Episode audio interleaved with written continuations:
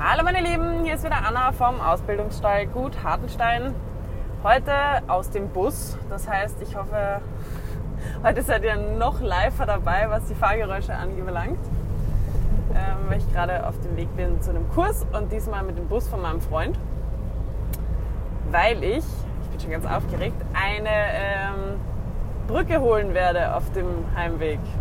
Also eine so eine Holzbrücke wie man von der Working Equitation hat. Hat nämlich ein Kunde von mir gebaut und da freue ich mich schon richtig drauf. Finde ich richtig, richtig geil. Ich habe zwar noch keine Ahnung, wie ich die da reinbekommen werde, aber das wird schon immer positiv denken. Ja, genau. Allerdings hat er eben ähm, eine etwas schlechtere Dämmung als mein Audi. Deswegen kann es sein, dass es heute noch ein bisschen lauter ist. Dafür Entschuldigung, aber ich habe mir gedacht, es wäre jetzt schade, die Fahrzeit verstreichen zu lassen, ohne irgendwas zu erzählen. Und deswegen gibt es jetzt trotzdem einen Podcast. Und zwar möchte ich heute mit euch über faule und triebige Pferde sprechen. Das ist ja ein Thema, das begegnet mir immer, immer und immer wieder beim Unterricht. Und ich glaube, das kennt auch jeder Reiter, so ein Pferd, wo man irgendwie das Gefühl hat, von dem kommt gar nichts, da muss man jeden Schritt irgendwie raustreiben und ähm, ja, die Eigeninitiative des Pferdes hält sich sehr in Grenzen. Genau, da möchte ich darüber sprechen, was es. Ich habe zu dem Thema schon mal ähm, einen Podcast gemacht, wo es darum ging, wie kann man solche Pferde motivieren, wie kann man mit diesen Pferden arbeiten, wie arbeite ich mit diesen Pferden. Deswegen, das werde ich jetzt dann nur so nebenbei noch ein bisschen ansprechen. Den kann ich euch sehr empfehlen, wenn ihr da einfach auf der Suche seid, so ein bisschen, ähm, ja, bisschen Gewürz in eure, in eure Arbeit mit solchen Pferden zu bringen und ein bisschen Motivation reinzubringen, dann hört euch den auf jeden Fall noch an. Heute möchte ich auch darüber sprechen, ähm, was dazu führen kann ähm, oder warum Pferde überhaupt so sind teilweise und was wir dann eben auch reiterlich ändern können vielleicht, beziehungsweise so ein bisschen, wie ich eine, eine Trainingseinheit jetzt tatsächlich so gestalten würde mit so einem Pferd. Als Beispiel. Es gibt natürlich tausend Varianten und ich kann ja nicht jedes Mal das gleiche machen. Da verweise ich wieder auf den anderen Podcast, weil ich glaube, dort habe ich, weiß ich nicht, wie viele Tipps gegeben, ähm, was man mit solchen Pferden machen kann. Genau. So, also als allererstes, wenn ich so ein sage jetzt einfach mal, faules Pferd habe, dann ähm, muss ich das, oder das mache ich zumindest, wenn ich irgendwo hinkomme, dann analysiere ich das Pferd mal so ein bisschen für mich. Ich schaue mir als erstes an, ähm, was ist das für ein Typ Pferd. Es gibt natürlich grundsätzlich ähm, von Natur aus, also so Naturrassen, das Pferd natürlich eher ein Energiesparer. Das heißt, naturbelassenen Rassen die zum Beispiel auch eher in ähm, ja, eigenständiger aufwachsen oder in kargeren Gebieten aufwachsen und einfach noch so ein bisschen ja, naturbelassener sind, die sind auch natürlich noch näher an diesem Energiespartypen dran. Und ich sage das jetzt absichtlich so, weil das hat nichts mit einer Faulheit prinzipiell zu tun. Das ist einfach diese Pferde, wenn etwas als nicht verwenden ihre Energie sehr sparsam. Zum Beispiel Isländer, Haflinger, ähm, Kaltblüter. Das sind alles so Pferde, die vom Körperbau her, für die ist es sehr aufwendig auch, sich, ähm, ja zum Beispiel ein Kaltblut, für das ist es wahnsinnig aufwendig, sich jetzt da aufzuregen. Der muss eine riesen Masse bewegen. Ähm, ein Isländer zum Beispiel. Ähm, der wird jetzt nicht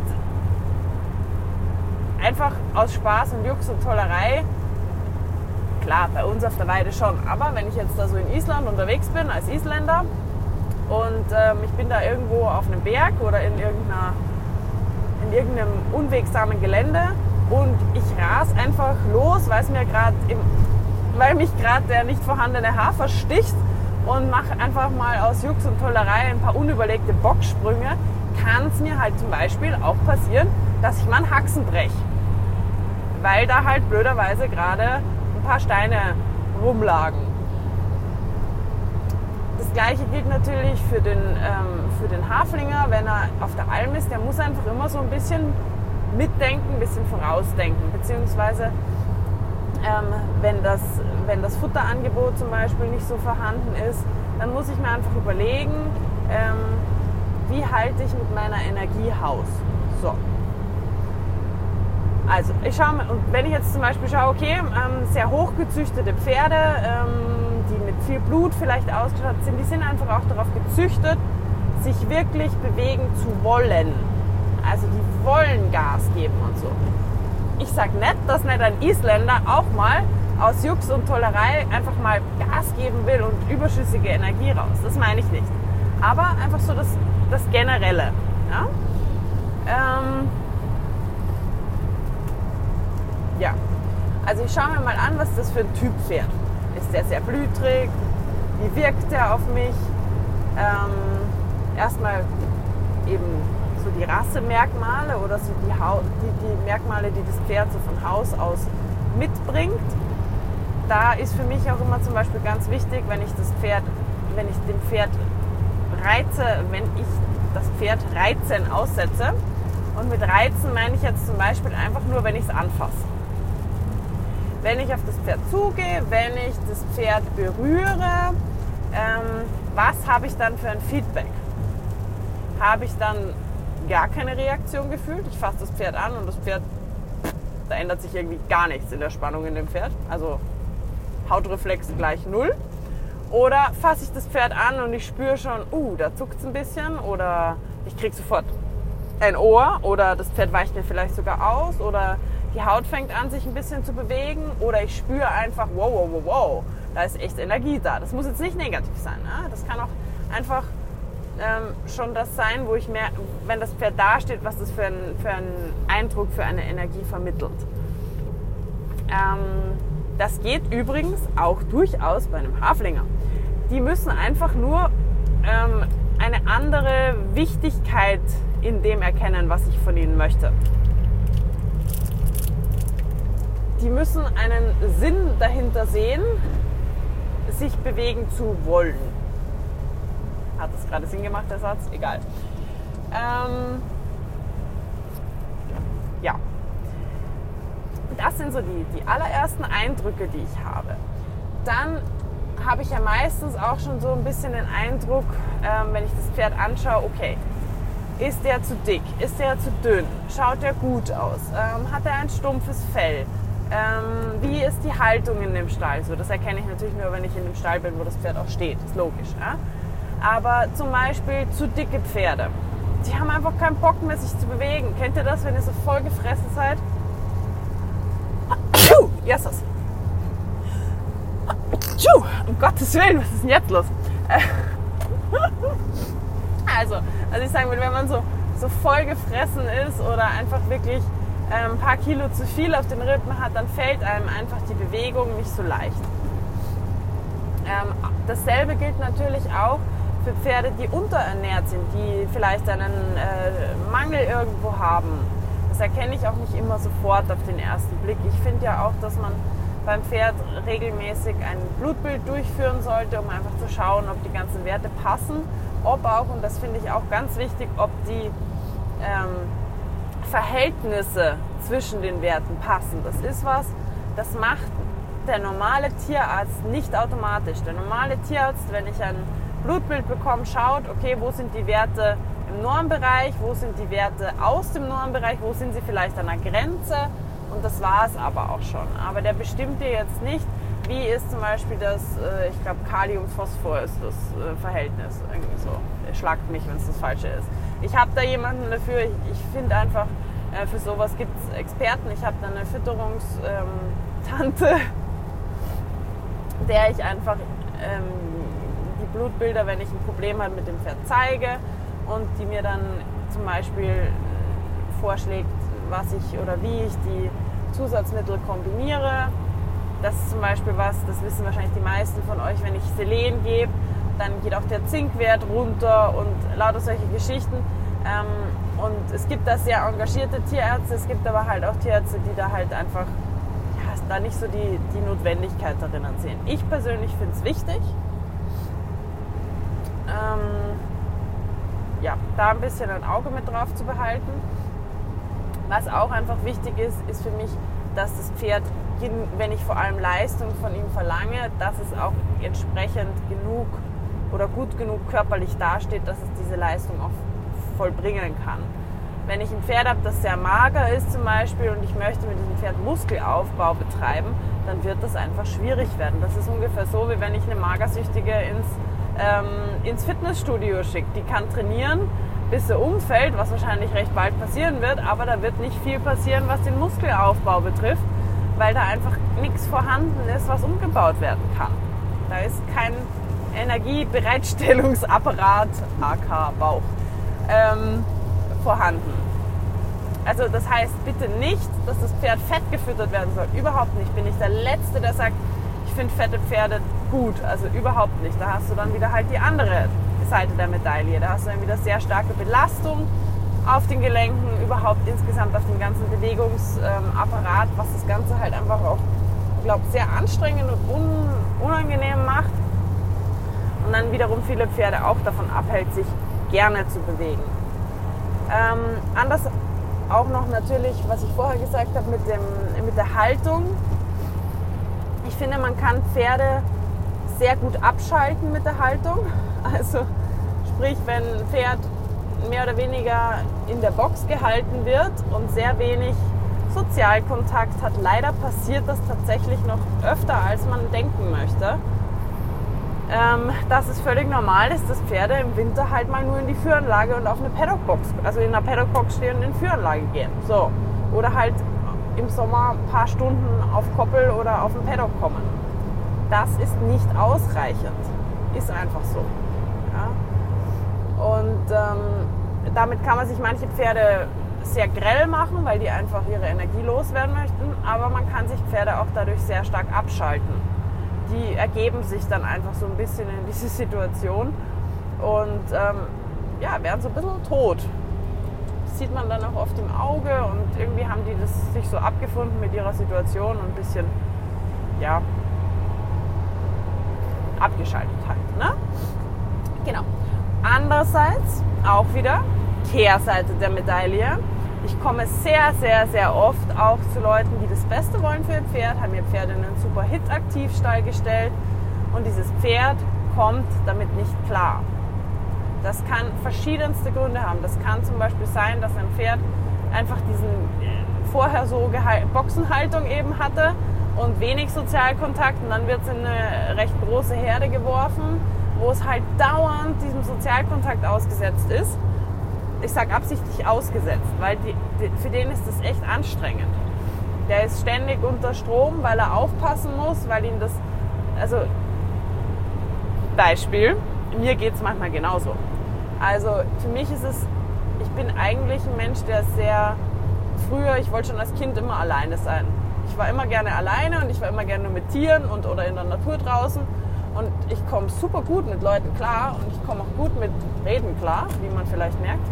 Aber ähm, wenn ich zwangsbeglückt werde und wirklich tagelang von früh bis spät auf einem Kurs zum Beispiel, ich habe wirklich manchmal so Kursmarathons, wo ich fünf, sechs, sieben teilweise Tage ähm, von einem Kurs zum nächsten fahre, weil es einfach fahrtechnisch sonst völlig deppert wäre. Und dann am Abend oft noch zusammensitzen mit den Leuten oder man sitzt halt sonst irgendwo noch und dann redet man. Und ich bin einfach quasi dann fünf Tage am Stück dauerhaft am Reden und am Interagieren, was mir schon auch Spaß macht. Aber ich bin durch danach. Ich bin einfach durch. Und ähm, ja, ich denke, dass es Pferden halt auch so gehen kann. Zusätzlich, aber das wäre schon fast wieder ein eigener Podcast, ist es halt oft so, dass ähm, meines Erachtens sehr viele dieser Offenstelle einfach so ähm, in dem System mit Wechsel von Berittpferden, äh, Berittpferden, von Einstellpferden und so einfach nicht stressfrei für die Pferde funktioniert, dass sehr viele verschiedene Pferde zusammengewürfelt werden, sei das jetzt Alter, Größe, Rasse, ähm, emotionaler Standpunkt, ähm, auch Pferde, die sehr viel gearbeitet werden, Pferde, die fast gar nicht gearbeitet werden, Pferde, die vielleicht so gearbeitet werden, dass sie komplett frustriert aus der Arbeit in die Herde gehen und sich dann erstmal einen suchen, den sie verkloppen und so weiter und so fort. Ähm, von zu wenig Platz, zu wenig Futterangebot und so möchte ich jetzt gar nicht reden, aber selbst ein gut durchdachter Offenstall ähm, muss nicht immer funktionieren.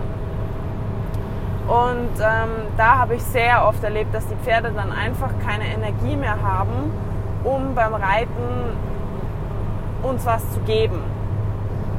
Man könnte jetzt sagen, ja, aber das ist ja nur eine Stunde. Aber was wir von den Pferden erwarten, ist, dass sie eigentlich eine Stunde lang ähm, über ihrem Energielevel arbeiten. Also die sollen eigentlich eine Stunde lang spielen. So. Hey, ich will ja nur ausreiten gehen, ich will ja nur Dressur reiten oder ich weiß nicht was. Ich will ja nicht mit dem Pferd eine Stunde lang spielen. Doch, weil man möchte das, also übertragenen Sinne ist es nichts anderes. Wir gehen, nehmen wir eine Stunde. Oft macht man ja sogar noch länger was mit dem Pferd, wenn man ausreiten geht. Wir erwarten, dass das Pferd zum Beispiel eine Stunde lang im Gelände freudig vorwärts läuft. Das würde kein Pferd der Welt freiwillig machen. Die würden schon laufen, ja, aber die würden dann mal stehen bleiben, mal hier zupfen, mal dort zupfen, dann würden sie vielleicht mal kurz wieder ein bisschen rumtraben oder vielleicht auch mal ein paar Bocksprünge machen, ein bisschen galoppieren, mal kurz Gas geben und dann würden sie wieder stehen. Aber die würden sich nicht so bewegen, wie wir das uns vorstellen in unserer Reiteridee. Genauso wenig würde ein Pferd sich eine Stunde lang ähm, und jetzt nicht sagen, oh, ich reite mein Pferd nur eine halbe Stunde lang, auch eine halbe Stunde lang. Ja? Also das ist einfach äh, kein natürliches Verhalten für das Pferd, dass es ähm, rundenlang da rumtrabt, egal ob wir jetzt Fraktion, wir traben rum oder wir sind die Fraktion, ich richte auf oder wir sind die Fraktion, ich ähm, mache ganz langsame Schritte. Aber das sind alles trotzdem Dinge, die das Pferd ja, das ist ja auch das Ziel unserer Reiterei, das Pferd anzustrengen, das Pferd körperlich aus der Komfortzone zu holen, um zum Beispiel Muskulatur aufzubauen, um das Pferd zu kräftigen, zu gymnastizieren, zu versammeln, zu bla bla bla, was man halt alles so wollen. Ja? Ähm, jetzt habe ich mich schon wieder vom Hundertsten ins Tausendste geredet. Also jedenfalls, da ähm, muss das Pferd quasi Energie übrig haben. Und wenn es die schon sehr stark aufbraucht für eben Interaktionen mit Kumpels, mit was auch immer, dann ist da nicht mehr so viel vorhanden. Andersrum, wie gesagt, ich bin absolut, meine Pferde zum Beispiel, ich, mir ist das ganz wichtig, dass die interagieren. Ich finde, dass sie da auch schon, also das ist einfach, kann ich mir gar nicht vorstellen, dass sie das nicht tun, weil das ist ein absoluter wichtiger Teil Lebensqualität für die Pferde. Und ich muss sagen, ähm, gerade wenn ich jetzt mich entscheiden müsste, bei meinen Pferden, ich sage, okay, die haben gerade irgendwie in der Gruppe was, was am Laufen, da ist gerade irgendwie Umbruchstimmung oder was weiß ich, also die spielen gerade wie die Bekloppten, ähm, dann muss ich persönlich sagen, ich stecke dann lieber in meiner Arbeit ein bisschen zurück. Das ist dann meistens eine Sache von ein paar Tagen oder mal einer Woche oder so. Dann haben die das wieder geklärt oder sie haben jetzt beschlossen, sie müssen jetzt nicht mehr so viel spielen. Und wenn ich merke, okay, die tun gerade selber sehr viel, na dann mache ich halt mein Programm ein bisschen danach angepasst. Also ich muss kein Grand Prix mit meinen Pferden gewinnen, ich bin niemandem Rechenschaft schuldig. Und wenn ich jetzt zwei Wochen weniger mache und das Pferd dafür gerade übelste Gaudi auf der Koppel hat und sich da bestes amüsiert, ist das für mich völlig in Ordnung. Ja, also das sind so Sachen, das muss man halt, finde ich, immer so ein bisschen mit einbeziehen. Das sind eben auch Sachen, die ich wenn ich wohin komme, einfach schon mal mir anschaue. Ähm, genau. So, und dann kommen natürlich so andere, die nächsten Komponenten. Ich baue das jetzt mal so auf, wie ich vielleicht mit dem Pferd ran, äh, wahrnehme, wenn ich da hinkomme und merke, okay, oder mir jemand sagt, ne, ich habe ein triebiges Pferd, das mag nicht und nein. Dann schaue ich mir auch mal an, okay, wie steht der sonst so da? Ist der muskulär gut aufgestellt? Ähm, hat der schon mal auf den ersten Blick irgendwelche muskulären Defizite oder Haltungsprobleme oder vielleicht auch eine, eine, eine Kompensationshaltung, woraus ich schließen könnte, dass ihm irgendwas unangenehm ist oder dass er irgendwo in seinem Körper Probleme hat. Ähm, ich sehe ja auf dem, das heißt auf den ersten Blick, aber man sieht ja so, bin weder ein Sattler noch sonst irgendwas, aber du siehst natürlich so ein bisschen, okay, passt die Ausrüstung zumindest mal grob.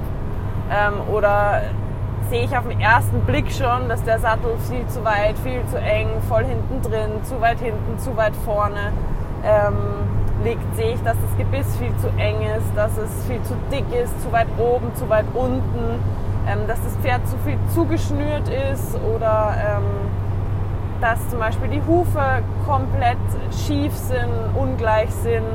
Ähm, einfach das Pferd vielleicht schon, wenn man sieht, wie es läuft. Viele Pferde, das, da komme ich hin und denke, hä, ist es noch niemandem aufgefallen? Das Pferd, das läuft so derartig fühlig. Es sieht fast aus, als hätte es Rehe. Ja?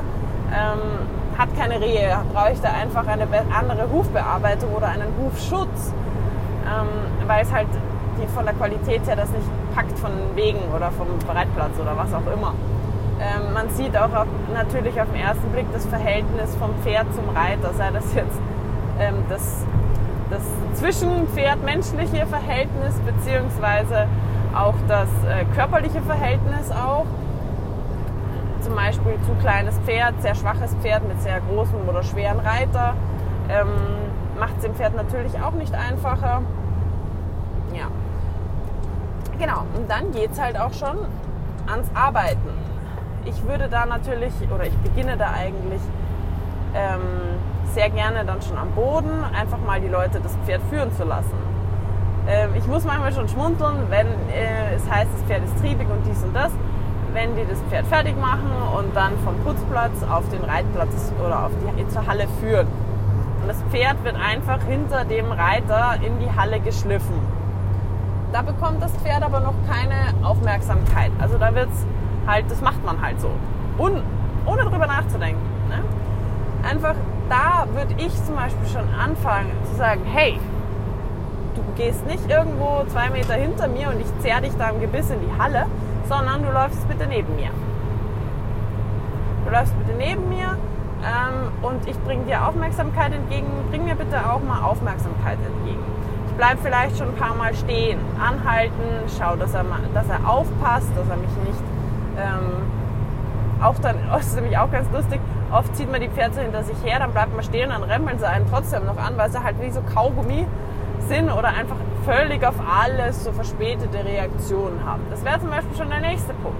Ist das Pferd vielleicht einfach so ein bisschen träge geworden, weil es gar keine Notwendigkeit sieht, ähm, aufzupassen, weil es eh egal ist?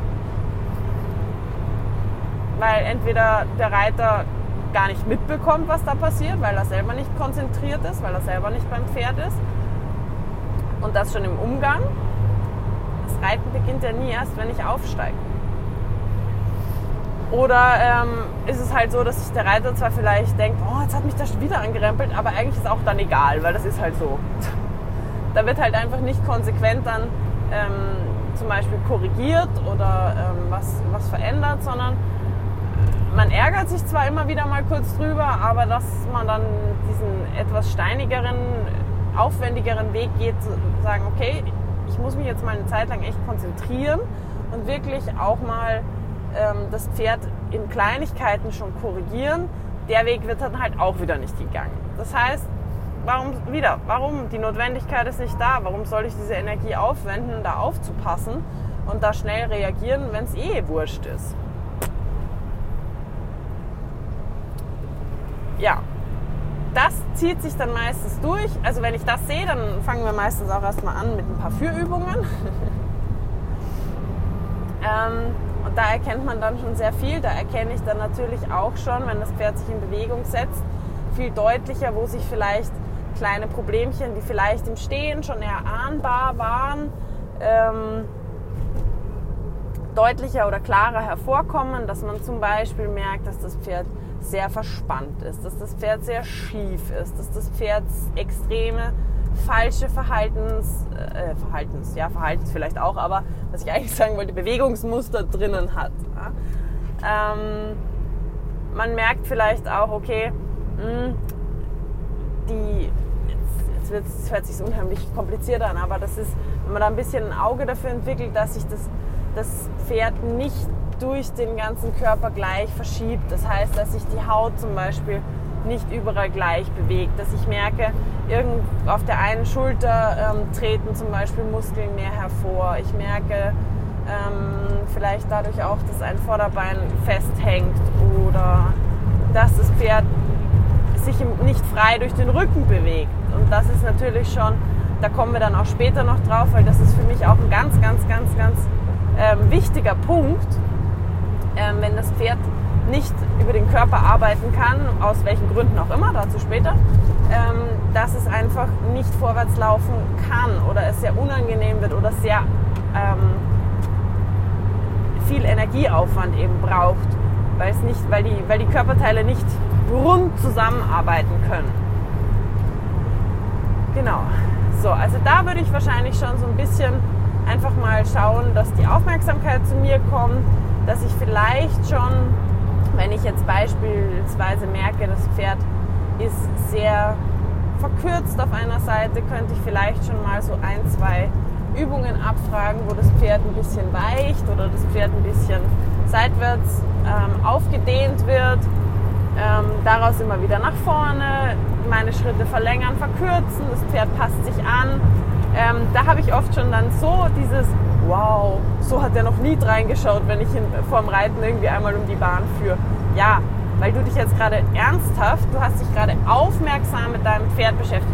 Du, du hast dich gerade das erste Mal aufmerksam mit deinen eigenen Schritten und deiner eigenen Energie und ähm, ja, deiner Wirkung auch auf das Pferd beschäftigt.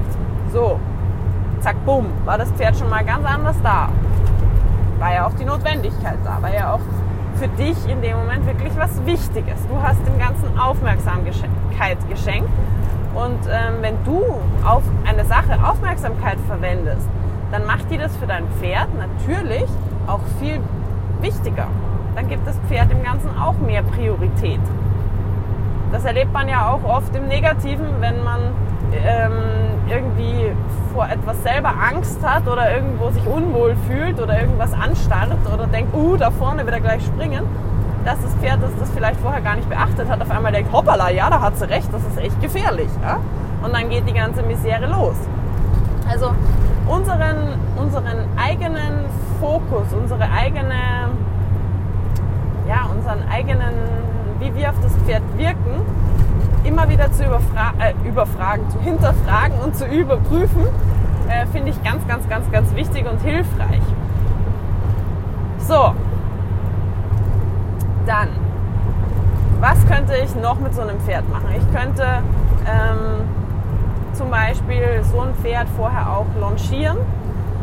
Die meisten Leute kennen Longieren ja mehr oder weniger so als ähm, eher, wenn ich ein Pferd habe, das ein bisschen grell ist noch oder ein bisschen ähm, klemmig ist oder ein junges Pferd oder so, dass man die halt ablongiert, um beispielsweise überschüssige Energie rauszubekommen. Jetzt wird der Pferdebesitzer mit dem triebigen Pferd sagen, ja, bist du blöd, ich kann doch den nicht vorher noch ablongieren, dass der dann, dann bewegt sich der ja gar keinen Millimeter mehr. Das ist richtig. Wenn ich das Pferd einfach nur im Kreis latschen lasse und möglichst auf, äh, du läufst jetzt erstmal 20 Minuten Trab und Galopp darum, dann wird das Pferd sagen, pff, ja, danke, ich habe jetzt auch genug. Ähm, solche Pferde longiere ich natürlich ganz, ganz anders, nämlich auf Reaktivität. Also nicht unbedingt auf ähm, eine schöne, gleichmäßige Bewegung. Klar soll sich das Pferd lockern darüber, aber ich würde auch ein bisschen das Hirn challengen. Also zum Beispiel zu sagen, okay, dem Pferd bringe ich bei, Wechsel durch den Zirkel zu machen und die dann vielleicht auch nach einer kleinen Aufwärmrunde im Schritt und ähm, vielleicht ein bisschen auch mit Seitengängen halten, rückwärts, ähm, so rum, so rum, mal zu sagen, okay, ich bringe meinem Pferd bei, dass es im Galopp durch den Zirkel wendet oder dass es von mir aus erstmal im Trab durch den Zirkel wendet. Ähm, ja, viele dieser triebigen Pferde bleiben dann erstmal so stehen, schauen dich an nach dem Motto, hä, was willst du denn jetzt? Äh, muss das sein? Ja, dann muss ich eben erstmal die Energie aufbringen. Dann muss ich mal halt ein bisschen in die Knie gehen, muss mal ein bisschen raus aus mir kommen, muss mal ein bisschen ähm, Party machen da. Und ähm, das Pferd tatsächlich mal auffordern, dass ich das jetzt echt möchte. Ich möchte jetzt Energie von dir sehen. Erstmal die Form ist mir noch gar nicht so wichtig. Selbst wenn der dann mal los rennt auf die andere Seite und bockt und furzt und tut und macht, ähm, ist es erstmal in Ordnung. Ähm, ja, weil ich will ja erstmal nicht eine bestimmte Form haben, sondern ich möchte erstmal einfach Energie haben und die habe ich ja bekommen. Das ist halt auch für mich eine ganz, ganz wichtige Geschichte, dass ich nicht immer alles auf einmal haben möchte. Also ich kann nicht sagen, okay, ich habe jetzt ein triebiges Pferd, ähm, ich will jetzt als erstes äh, hier Takt, Losgelassenheit, äh, Anlehnung perfekt haben, sondern ich will erstmal Energie haben. Ja? Ich will erstmal den Kopf von diesem Pferd haben. Ich will erstmal, dass der mit mir spielen möchte, dass mir der gibt, was ich von ihm, von ihm verlange oder von ihm erfrage oder wie auch immer. Ja? Ich will Reaktion, ich will Reaktivität. Und dann, wenn ich die Energie habe, dann kann ich sagen, okay, jetzt ähm, fangen wir an, das Ganze ein bisschen in geordnete Bahnen zu bringen, zum Beispiel. Ja? Meine Herangehensweise. Oft bei solchen Pferden. Ähm, genau, wo war ich jetzt? Ach ja, beim Launchieren. Ich kann dem Pferd zum Beispiel beibringen, ähm, dass es ein Schenkelweichen an der Bande entlang macht.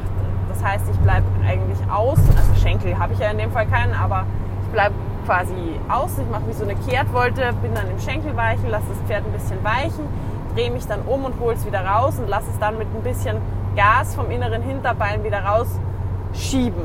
Super Übung, um da ein bisschen Energie reinzubringen. Also zum Beispiel, wenn ihr da noch nicht so viel Erfahrung damit habt, kann ich euch natürlich nur sehr ans Herz legen. Ähm, schaut euch mal, wir haben ein Lehrvideo zum Thema feine Kommunikation, effektives Launchieren gemacht. Da habe ich diverseste ähm, Launchier-Variationen vorgestellt mit verschiedenen Pferden. Findet ihr auf Vimeo oder auf unserer äh, Homepage. Da gibt es dann eben direkt einen Trailer und einen Link zu der Seite. Die wäre www.gut-hartenstein.de. Schaut, lasst euch da ein bisschen inspirieren. Es gibt mittlerweile wirklich viele Leute, die tolle Sachen machen im Launchieren, in der Handarbeit, ähm, auch mal so ein bisschen Freiarbeit reinzubringen, um das abgeschaltete Pferd aus, West, aus welchen Gründen auch immer, ja, abgeschaltet, ein bisschen erstmal wieder aufzumachen, um diese Musik da wieder reinzubringen. Ähm, ja, genau. Dann gehen wir ans Aufsteigen. Also ich habe mein Pferd am Boden schon ein bisschen äh, aufgewärmt. Ich habe mein Pferd ein bisschen aufgewärmt im Sinn von wach gemacht, nicht im Sinn von müde gemacht. Das sind oft tatsächlich eine Sache von fünf bis zehn Minuten. Brauche ich nicht lange. Es geht einfach nur darum, dass das Pferd merkt, hey, jetzt geht's los, jetzt mach mal irgendwas. Und wenn die was will von mir, dann habe ich irgendwo, dann soll ich irgendwo eine Reaktion bringen. Genau. Und dann werden man merken, okay, wenn ich das Pferd jetzt so ein bisschen gearbeitet habe, jetzt gehe ich schon mal anders zur Aufstiegshilfe. Jetzt gehe ich schon nicht, ich baue alles runter, mache jetzt die Steigbügel runter, mein Pferd schläft währenddessen schon ein, dann zahre ich es am, am, am Zügel hinter mir her zu der Aufstiegshilfe, dann drücke ich es mir dort irgendwie in die Position, dann ziehe ich mir erst dreimal die Hose hoch, Gurt nochmal nach, weiß ich nicht, was noch alles, ratsch noch zwei Minuten, check noch mal kurz mein Handy, steig dann auf den Aufstiegshilfe, setz mich rauf, muss dann noch mal alles sortieren. Mein Pferd hat vielleicht zwischendrin schon dreimal gefragt, geht's jetzt los oder ähm, kriege ich jetzt ein Leckerli oder was weiß ich was, habe ich alles irgendwie gar nicht mitbekommen oder halt einfach ignoriert. Ähm, und dann gehe ich los und da, zwar, da merke ich jetzt schon, oh, der Gaul hat wieder gar keine Energie. Der ist gar nicht bei mir. Ja, weil du ihn gerade wieder fünf Minuten abgeschaltet hast. Und dann geht es nämlich oft schon los. Zack, boom, jetzt geh halt, tippe ich gleich mal an und weiß eh, der reagiert eh nicht, also muss ich gleich mal ein bisschen deutlicher werden. Also ruckt man schon mal mit, ähm, mit dem Sitz an oder man gibt schon mal eine sehr deutliche ähm, Hilfe auch. Ähm, oder man lässt das Pferd halt einfach anschlurfen, weil man muss ja eh noch ein paar Runden Schritt am langen Zügel und ja, vielleicht noch was am Handy checken oder was auch immer. Ähm, das könnte man zum Beispiel auch anders gestalten. Man könnte zum Beispiel auch sagen, okay, ich habe dich jetzt aufgewärmt, ich tue dich jetzt, ähm, ich trenn's dich jetzt auf oder ich gebe dir jetzt die, die, das Zaumzeug drauf, was ich verwende und ähm, dann machen wir zum Beispiel schon mal beim Antreten zur Aufstiegshilfe. Du trittst an, ich gebe das Signal, ich mache ein bisschen, ich klicke zum Beispiel, also ähm, ich schneide zum Beispiel mit der Zunge, komm, und jetzt geht's los. Ich verlange da schon eine Reaktion vom Pferd von hinten. Zur Not tippe ich es an, aber ich ziehe es nicht von vorne in diese Schritt uh, irgendwie hinein. Pferd soll von hinten antreten, soll auf mein Schnalzen auch wirklich schon zack sofort ähm, zünden. Dann stelle ich es ordentlich hin zur Aufstiegshilfe, schaue, dass es da, wenn ich ein Bein antippe, wirklich das Bein auch hebt. Ähm, dass es ruhig steht natürlich wieder dazwischen. Das ist nichts, was ich verwechseln sollte mit ich mache mein Pferd hibbelig. Ähm, ich setze mich rauf, ich bin mit den Gedanken bei meinem Pferd, ich unterhalte mich dabei nicht gleichzeitig mit fünf anderen äh, Leuten oder mit meinem Handy oder mit sonst irgendwas. Ich setze mich rauf, gebe meinem Pferd vielleicht entweder ein kurzes Kraulen oder ein Leckerli oder was auch immer. Ähm, warte, dass es ruhig steht, dass ich merke, er ist bei mir und dann wirklich, das ist jetzt für mich das absolute A und O. Wenn ich mit, das ist echt schwierig. Das ist wirklich schwierig. Ich kenne das selber. Wenn man ein Pferd hat, vor allem wenn man mit diesem Pferd schon so ein bisschen dieses, dieses, man kennt sich, dieses Verhalten halt wie so ein altes Ehepaar hat. Und für sich selber im Kopf hat man dieses Wissen, das Pferd ist triebig. So. Dass man dieses triebige Pferd trotzdem behandeln muss, als wäre es das feinste und weichste und reaktivste Pferd auf der Welt. Ich sage immer, man hat eine Skala von 1 bis 10. Druckskala sozusagen. 1 ist fast nichts. Das ist mehr oder weniger der Gedanke und vielleicht ein leichtes Kreuz anspannen, beispielsweise jetzt beim Antreten. Ähm, und dann kann ich das eben steigern bis zu 10, wo ich wirklich richtig sage, jetzt aber auf geht's und einmal wirklich Dampf mache und das Pferd von mir aus auch eine Überreaktion gibt und wirklich mal nach vorne springt. Also richtig, richtig deutlich. Ähm, genau. Und oft ist es, oder das beobachte ich fast immer, dass Leute, die halt schon gewohnt sind, ich habe ein triebiges Pferd, äh, ist halt so, dass die dann schon immer von dieser Skala her immer schon mindestens bei 4, 5 anfangen vom, vom, von der Druck, ähm, her. So. Warum? Wenn ich die dann frage, ja, warum? Ja, weil drunter reagiert er nicht. Das mag vielleicht am Anfang tatsächlich stimmen, aber wenn ich immer schon bei 4, 5 oder 6 von der Druckskala her beginne, dann nehme ich meinem Pferd die Möglichkeit, auf 1, 2, 3 oder 4 überhaupt zu reagieren weil ich habe es ihm nie angeboten. Ich bin ja davon ausgegangen, dass es ein triebiges, faules Viech ist und dass ich es erstmal gleich mal gescheit buffen muss, weil sonst kommt da gar nichts. So. Hm. Ja, aber wie kann ich jetzt, wenn ich weiß, dass das nicht funktioniert, ähm, kann ich ja nicht jedes Mal hier die ganze Skala durchgehen. Doch, ich kann aber, weil ich bin ja ein denkendes Wesen und ich weiß ja, wie so mein Pferd ist und ich weiß ja, dass er vielleicht erst auf 5 reagiert. Also, was mache ich als kluger Mensch? Ich beginne trotzdem mit 1 und gehe auch 1, 2, 3, 4, 5. Aber ich gehe vielleicht nicht 1, oh, kommt nichts, 2, kommt immer noch nichts, 3, hm, heute bin ich aber enttäuscht, kommt immer noch nichts und springe dann vielleicht gleich auf 5, weil kommt eh nichts, sondern ich gehe diese Skala durch, sag, weiß aber im Kopf, okay, der reagiert vermutlich erstmal nicht. Das heißt, ich habe mir vorher schon parat gelegt, was ich tun werde, wenn er nicht reagiert. Das heißt, ich kann meine Skala viel schneller hochfahren, aber ich mache alle Punkte einmal durch. Also ich gehe nicht eins, zwei, na oder drei. Jetzt reagiert er immer noch nicht vier und dann fünf, sechs, sieben, acht, sondern, weil da ist das Pferd schon wieder dreimal eingeschlafen, sondern ich sage, okay, gut, pass auf. Also, eins, zwei, drei, vier, fünf, sechs, sieben, und schon ist gut. Ja? Und in dem Moment, jetzt kommt gleich das nächste Schwierige, wo das Pferd reagiert, muss ich ganz schnell sein mit meinem Lob und vor allem mit meinem Nachlassen, mit dem Wegnehmen von dem Druck. Ähm, weil wenn ich bei diesen Pferden dann sage, ah, jetzt ist er angegangen, aber jetzt bleibt der Egler wieder stehen, weil wenn ich jetzt nicht in der gleichen Intention weiter, Intensität, nicht Intention, Intensität weiter treibe, dann ja, fällt er halt einfach wieder aus. Auch da wieder, sei vorbereitet. Wenn er ausfällt oder wenn er langsamer wird wieder, dann ist der Moment, wo ich sage, hey, hey, hey, du weißt doch deine Aufgabe, zack, zack, zack. Und komme ihm wieder und erinnere ihn vielleicht auch ein bisschen deutlich mal kurz dran, pass auf, deine Aufgabe ist laufen. Deine Aufgabe ist, deinen Takt zu halten. Aber nicht dem zu sagen, halt bist du angegangen und anstatt dass ich den mit Druck wegnehmen, belohne und sage, ja, yeah, siehst du, super, bleibe ich mit der gleichen Intensität dran und treibe weiter und weiter. Und das Pferd wird sich irgendwann denken, ja, Herrst, wurscht, ob ich laufe oder nicht, die treibt eh immer. Kann ich's auch, da kann ich auch langsam machen.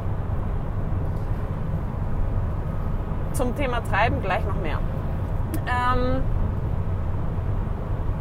ja, also das ist einfach deprimierend für das Pferd und das ist aber am Anfang tatsächlich so, dass es oft so ist. Die Pferde sind so dran gewöhnt, dass sie bei jedem Schritt getrieben werden, dass sie tatsächlich aufhören zu laufen, wenn du aufhörst, sie zu treiben. Aber da ist es wieder an uns, was zu verändern, nicht am Pferd. Das ist ja unser Wunsch, dass das Pferd da selbstständig ähm, schön äh, frei vorwärts läuft, dass, dass es fleißig ist.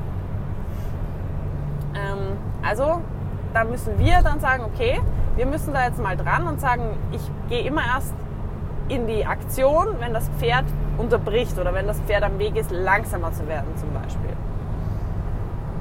Und gebe wirklich auch nach und lobe, wenn das Pferd reagiert hat. Ähm, so, zum Thema Treiben, weil wir es gerade hatten. Das ist ein riesen, riesengroßer Punkt. Generell der Sitz vom Reiter und die Einwirkung vom Reiter. Man würde nicht glauben, wie oft genau dieses Treiben und dieser Sitz und die Einwirkung von oben das Pferd faul werden lässt. Sei das jetzt, weil man zum Beispiel falsch treibt, Beispiel Treiben im Schritt. Das Pferd geht nicht vorwärts. Was macht der Reiter? Er treibt mit allem, was er hat, sprich mit zwei Beinen und gib ihm. Dieses beidseitige Treiben lässt beide Bauchhälften angespannt werden in dem Moment. Was so viel heißt wie, Pferd blockiert sich in der Bewegung selber. Im Schritt oder überhaupt diese, ähm, diese Schrittbewegung. Ja? Nehmen wir den Schritt. Das ist vielleicht am einfachsten nach, nachzuvollziehen. Ähm, ich kann euch nur empfehlen, nehmt euch da mal wirklich einen guten Bewegungstrainer, der euch mal erklären kann oder einen guten Reitlehrer, der euch erklären kann, wie die natürliche Bewegung vom Pferd ist, wie sich dabei der Rücken bewegen muss, wie sich der Bauch und der Rumpf dabei bewegen. Und daraus ergibt sich, wie der Reiter zu treiben hat, wie der Reiter zu reiten hat. Wenn ich mit zum Beispiel mit, mit, mit dem ganzen Sitz, also mit beiden Seiten von diesem Sitz, gleichzeitig immer nach vorne schiebe, ich kann immer nur ein Hinterbein dann bewegen oder überhaupt ein Bein dann beeinflussen, wenn es gerade dran ist, wenn es gerade in der Bewegung ist oder in die Bewegung geht. Und das, das zieht sich durch alles beim Reiten. Beispielsweise auch durchs Lenken. Gell? Da habe ich auch schon in einigen Podcasts drüber geredet. Ähm, aber eben auch fürs Treiben. Wenn ich gegen die Pendelbewegung von meinem Pferd arbeite und immer die falsche Seite anspreche, ansteuere mit meinem treibenden Schenkel oder noch schlimmer, beide Seiten, ähm, dann kann das Pferd gar nicht anders, als zumindest auf einer Seite dagegen zu gehen, nämlich auf der, die sich gerade nicht bewegen kann. Kann man sich sparen. In der Bewegung im Schritt habe ich ein linkes und ein rechtes Bein. Ich habe eine linke und eine rechte Hüfte. Ich habe eine linke und eine rechte ähm, Rückenseite und die müssen sich gegeneinander bewegen können. Die sind nicht in einer Bewegung. Das, stellt euch das mal vor, wenn ihr jetzt zum Beispiel mit eurem Becken, wie man das so oft sieht, wenn die Reiter so im Schritt so schieben ja, und dann eben auch noch mit beiden Beinen da reintreiben, sieht man auch ganz oft im Trab oder im Galopp, dass man eigentlich das Gefühl hat, das Pferd müsste um der Bewegung vom Reiter seinem, vom Reiter seinem Becken, vom Becken des Reiters zu folgen, ähm, müsste es eigentlich mit beiden Hinterbeinen gleichzeitig unter den Körper nach vorne springen. Also die Reiter würden blöd schauen, wenn ihre Pferde tatsächlich mal auf ihre Hüfte korrekt nach vorne gehen würden, weil dann würden die einfach mit beiden Hinterbeinen gleichzeitig wie so ein Hase unter den Schwerpunkt hoppeln. Und ähm, zum Beispiel, es gibt ein, ähm, eine ganze Parade, ich nenne sie sagen wir mal ganze Parade mit dem Sporen auch. Ja? Oder auch ähm, in, der, in der französischen Reiterei gibt es eine Lektion, die nennt sich Ramne Outre. Das heißt, das Pferd wird komplett an alle Hilfen rangestellt. Das heißt, das Pferd wird auch, darauf möchte ich jetzt aber gar nicht so genau eingehen, wird auch vorne sehr stark rangestellt, also wird auch überzäumt und wird auch, und das ist jetzt das, was ich, was ich interessant finde, wird auch am Sporen, an beiden Sporen rangestellt, im Rücken aufgewölbt, im Becken abgekippt, in der Bauchmuskulatur, über die Bauchmuskulatur, eben über dieses vom Sporen die Bauchmuskulatur ansprechen, wird das Pferd im Rücken hochgeholt, richtig deutlich und mit der Hinterhand, mit beiden Hinterbeinen unter, unter den Körper geholt. Das heißt, das Pferd wird einmal aber festgestellt quasi. Pferd, das beide, also beide Bauchmuskeln so angespannt hat, das steht. Das hat vielleicht auch den Rücken oben, wenn das gut gemacht hat. Das hat das Becken gekippt. Hat vielleicht auch die Hanken gebeugt, wenn das einer gut kann. Aber es steht. Und deswegen, und das ist ganz, ganz, ganz wichtig, dass man, dieses, dass man sich da bewusst wird, ähm, wie man treibt, dass man korrekt treibt. Sonst treibt man sich das Pferd nämlich genau in diese Triebigkeit hinein. Das war ein schöner Satz. Ähm, auch ganz oft beobachtet ist zum Beispiel, dass die Leute ähm, mit dem Unterschenkel sehr weit hinten treiben, was zusätzlich oft noch den Effekt hat, dass die Pferde da hinten im hinteren Bereich vom Bauch auch noch empfindlicher sind und sogar noch stärker klemmen und ähm, durch diesen sehr weit hinter verlagerten Schenkel noch schlechter nach also vorwärts kommen. Also da hinten, wenn man zum Beispiel ein junges Pferd hat ähm, und man gurtet sehr weit hinten, kann das ganz schnell passieren. Oder der, zum Beispiel bei den Broncos, also bei den äh, Rodeo-Pferden, ähm, die machen denen ja auch ganz oft einfach ganz weit hinten noch den Gurt rum. Und das ist nicht immer, dass die denen die Eier da abschnüren. Das ist, äh, mag sein, dass es solche Leute auch gibt. Aber alleine, wenn ich einem jungen Pferd da hinten einen Gurt umlege ähm, und den zumache, dann wird es so beginnen zu klemmen und um sein Leben kämpfen da hinten und bocken. So, das heißt, sämtliche Losgelassenheit, Schwingen durch den Körper etc. etc. ist mir verloren gegangen und nichts anderes. Also natürlich, bockt nicht jedes Pferd gleich so los, gerade wenn die das über Jahre abgestumpft kennengelernt haben, dann wissen sie schon, uh, ja. Aber sie sind vielleicht verspannt in der Lende, in, im Bauchmuskel, im, ähm, im ganzen, ja, im ganzen seitlichen, also Latissimus, ja. Ähm, das heißt, die Hinterbeine können nicht mehr frei nach vorne und auch nach hinten rausschwingen, was auch wichtig ist. Dazu könnte ich auch mal einen Podcast machen. Was mir mal alles einfällt. So. Ähm, ja, aber das, das nun und gleichzeitig, und jetzt kommt es nämlich noch dicker, wenn die Leute ihre Beine so weit nach hinten hochgeklappt haben, also wenn ich mit meinem Unterschenkel, wir stellen uns vor, ich bin am Pferd, ich bin im Lot. Meine Beine, die ganzen Linien, das stimmt alles, meine Beine sind quasi der Keller zu meinem Körperhaus und ich bin ganz stabil über meinen Beinen. So, ich bin im Gleichgewicht.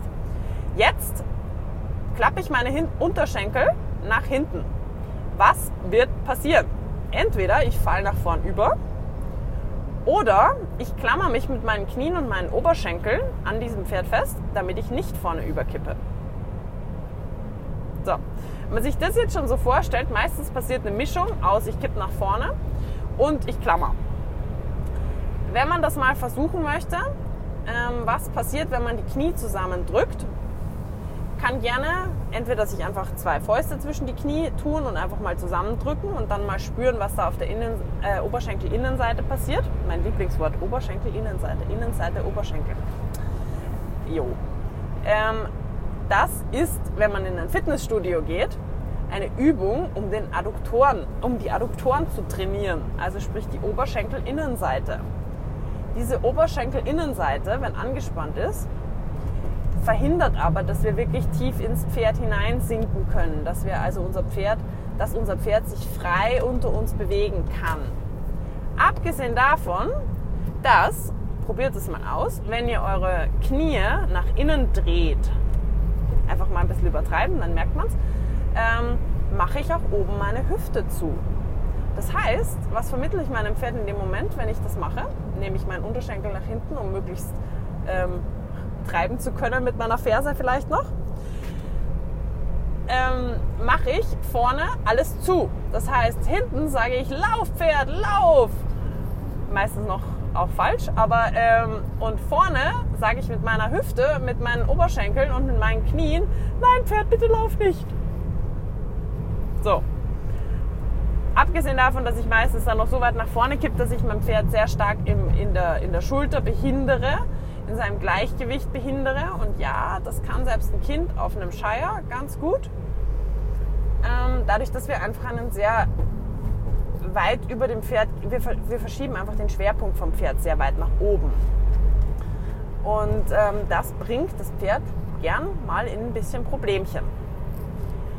So, das heißt, richtiges Treiben heißt richtiges Timing, richtige Schenkellage, richtige Balance vom Reiter, eine offene Hüfte, eine lockere Hüfte, das ist gleich der nächste Punkt, dass man sehr oft sieht, dass das Pferd vielleicht sogar gehen würde, aber ähm, der Reiter das nicht zulässt, weil die Hüfte den festhält. Gerade bei empfindlichen oder jungen Pferden oder Pferden mit einem schwachen Rücken kann das enorme Auswirkungen haben. Abgesehen davon, dass ich meinem Pferd auch ähm, aus einer lockeren Hüfte einen ganz anderen Impuls geben kann, nämlich einen kurzen, schnellen Zack Impuls mal, um ein bisschen Energie reinzubringen. Das geht aber nicht, wenn meine Hüfte fest ist. Dann kommt so ein zähes, so ein zähes Treiben und das bringt mir relativ wenig Energie in dem Moment. Genau. Ähm, so, was können wir noch sagen? Ah, doch, weil ich gerade vorher beim Sporen äh, vorbeigeschrammt bin, beim Thema Sporen vorbeigeschrammt bin. Ähm, viele oder leider sehe ich das noch immer sehr oft, dass viele Reiter denken, wenn der Gaul jetzt nicht läuft, dann nehme ich eben Sporen. Map, map, map. Falsch. Falscheste Denke ever. Der Sporen ist nicht zum Treiben da. Okay? Der Sporen ist zum Formen vom Pferd da. Und dafür muss mein Pferd schon nach vorne ziehen. Dafür muss mein Pferd an der Hosennaht nach vorne ziehen. Am leichtesten Sitz Signal nach vorne. Da darf keine Blockade mehr in der Energieübertragung stattfinden. Ich kann ein Pferd seitlich oder lösen über den Sporen. Dazu muss ich aber schon enorm genau wissen, was ich tue. Ich kann ein Pferd auch über den Sporen lösen ins Vorwärts. Aber das, was ich zu 99 Prozent sehe, wie Leute den Sporen verwenden, ist, dass man dann am Ende kahle Stellen haben, weil der Gaul nicht vorwärts läuft. Was ich machen kann, ist, ich kann mir das Pferd im Rumpf nach oben holen, ich kann das Pferd in die Rotation bringen, die dann wieder den Rücken frei macht, die Schultern frei macht, etc. etc. Das ist aber ein Thema, das würde ich niemals bei einem wirklich triebigen Pferd ähm, einem nicht kundigen Reiter in die Hand geben. Und das kann ich auch definitiv nicht empfehlen, als Selbstversuch irgendwo zu machen. Da muss man genauer, also wenn man das noch nie gespürt hat, dann braucht man da jemanden, der einen da sehr genau in die Hand nehmen kann. Ansonsten ähm, kann das sogar sein, also wenn ich ein klemmiges Pferd habe, ähm, das nicht läuft, weil es so verspannt ist, kann mir das sogar richtig böse in den, also verspannt sind sie alle, aber ich meine jetzt im Verspannt im Sinn vom, dass da ähm, eigentlich wahnsinnig viel Energie drin ist, die aber einfach nur feststeckt und ähm, das kann mir ganz böse das Genick brechen, im wahrsten Sinne des Wortes. Wenn ich so ein Pferd dann mit Sporen komme, da liege ich schneller im Dreck, als ich zählen kann. Also, ja, das nur noch so am Rande erwähnt, weil auch wieder der Sporen zum Beispiel, ich glaube, ich habe sogar auch einen Podcast über Sporen gemacht, mal vor geraumer Zeit. Ja, ich glaube könnte ich jetzt nicht beschwören, aber ich bin mir fast sicher. Also wen sie interessiert, ist es sicher wert, ähm, da einmal kurz durchzuscrollen. Das muss allerdings schon einige Zeit her sein. Da habe ich eben auch darüber gesprochen, dass man darüber den Bauchmuskel kontrahieren kann. Das heißt, man kann ähm, das Becken kippen, man kann Versammlung hervorrufen, etc. etc. etc. Aber das wäre jetzt hier, finde ich, ein bisschen rahmensprengend. Genau. Ich denke auch, dass wir da zu dem Thema jetzt schon ähm, relativ viel gesagt haben. Ich finde auch, noch mal ganz kurz so zum Ablauf. Ich finde eine, eine Reiteinheit, ich sage absichtlich nicht eine Stunde mit dem Pferd, weil mit solchen Pferden ähm, arbeite ich gerade am Anfang, wenn ich versuche, ein Pferd dazu zu bringen, mir viel Energie zu geben, mir also in diesen Bereich reinzugehen, wo er mehr Energie verbraucht, als für ihn vielleicht erstmal sinnvoll erscheint, halte ich diese Frequenzen extrem kurz halt die Pausenfrequenz sehr hoch und auch die Belohnung und das, das Lob und alles in extrem im Verhältnis. Also sehr viel Lob gegen sehr relativ für wenig Aufwand gibt es schon sehr viel Lob. Und das kann ich natürlich dann mit der Zeit ähm, ein bisschen reduzieren, aber ähm, das ist sowieso ganz, ganz, ganz, ganz wichtig, dass man diesen Motivationsfaktor einfach hochhält. Also für diese Pferde ist es meistens nicht unbedingt förderlich, wenn man die sehr lange äh, rumreitet. Anders kann das sein, wenn ich zum Beispiel ein sehr klemmiges Pferd habe, das deshalb nicht vorwärts laufen möchte, weil es einfach ähm, sich sehr festhält. Für die Pferde kann es im Gegensatz wieder sehr gut sein, wenn man die einfach länger so ein bisschen ja, so rumtraben, große Linien, ein bisschen entspannen, ein bisschen Schulter bewegen, ein bisschen Stellungswechsel, eventuell mal so ein bisschen bisschen Biegung mit reinbringen in die eine, in die andere, bisschen Balanceverschiebung und so. Einfach mal so ja, rumgegurkt, sage ich jetzt mal, reitet. Ähm, das kann den Pferden wiederum sehr gut helfen, dass die mal zum Atmen kommen, loslassen und dann auf einmal ähm, läuft die ganze Kiste. Aber das wären jetzt für mich nicht so ganz die, die triebigen Pferde. Vielleicht mache ich zu den klemmigen Pferden auch nochmal einen, einen Podcast. Das wäre vielleicht ganz interessant. Ähm, genau. Ja, auch wenn es jetzt dann zum Beispiel an die Seitengänge, an die ähm, Übergänge, an überhaupt äh, Schritt, Trab, Galopp äh, geht, ich würde nicht ewig, also Dinge immer sehr, sehr kurz halten, mit vielen Wechseln arbeiten, wirklich diesen Pferden auch mal tendenziell ein paar Schritte abverlangen und dann wirklich den Zügel mal hinschmeißen und die auch relativ abrupt dann aus der, aus der Anstrengung entlassen ähm, da habe ich ganz gute Erfahrungen damit gemacht. Auch mal zu sagen, aus dem Schritt einfach unvorbereitet, nicht groß den Zügel aufnehmen und perfekt vorbereitet, sondern einfach mal zu sagen, komm, komm, auf geht's, antraben und los. Ähm, dass man die Pferde darüber so ein bisschen aufmerksam behält, dass nicht immer erstmal 25 Mal alles angekündigt wird, bis überhaupt irgendwann mal was passiert, sondern dass einfach auch mal spontan irgendwas losgehen kann.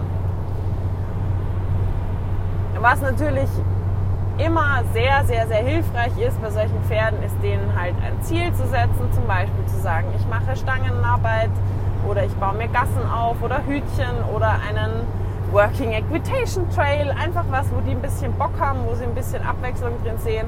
Ich gehe mit denen vielleicht mal ähm, auf die Wiese raus, ich ähm, wechsle immer wieder mal ab. Ich kann zum Beispiel so auch sagen, okay, ähm, ich reite die kurz, ich, dann mache ich vielleicht fünf Minuten an der Hand oder ich gehe mal kurz zwischendrin. Ich weiß, das ist extrem exotisch. Ähm, zwischen der Einheit einfach mal vom Platz eine kleine Runde ähm, ins Gelände galoppieren, mache dann vielleicht am Ende nochmal irgendwas oder ich gehe mal kurz. Ich habe zum Beispiel mal ein Pferd gehabt, das war so lustig.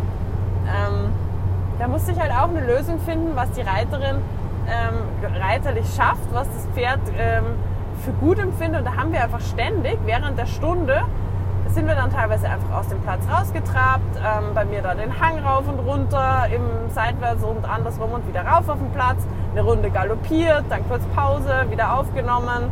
Ähm, also klar, das kann man auch nicht mit jedem Pferd machen, aber oder in jedem Stall auch einfach machen. Das ist natürlich auch wieder so eine Sache. Ähm, bereitet euch darauf vor, wenn ihr solche Dinge tut, dann halten euch sowieso alle für gestört. Aber das ist halt so. Ja, ist halt so. Ähm, aber dass man einfach so ein bisschen diesen Trott ändert. Wenn ich eine andere Energie haben möchte, wenn ich ein anderes Pferd mir oder eine andere Energie in dem Pferd haben möchte, dann muss ich etwas ändern. Das heißt, ich muss aus unserem gewohnten Ablauf raus, ich muss an mir was ändern, ich muss an meiner Arbeit was ändern und dann wird sich das Pferd eben auch anpassen und auch was überlegen und auch mal so ein bisschen aufmerksamer werden. Ja, da ist Kreativität keine Grenzen gesetzt. Da muss man auch nicht allzu kreativ sein. Man kann sich einfach mal einen kleinen Sprung irgendwo hinstellen. Ne? Ähm, manche Pferde haben dann Bock, wenn sie zwischendrin mal ein bisschen spanischen Schritt machen dürfen oder mal aus dem Schritt angaloppieren oder eben mal Richtung Bande zu drehen. Also dritter Hufschlag, Trab, halten, einen Rollback und im Galopp wieder davon.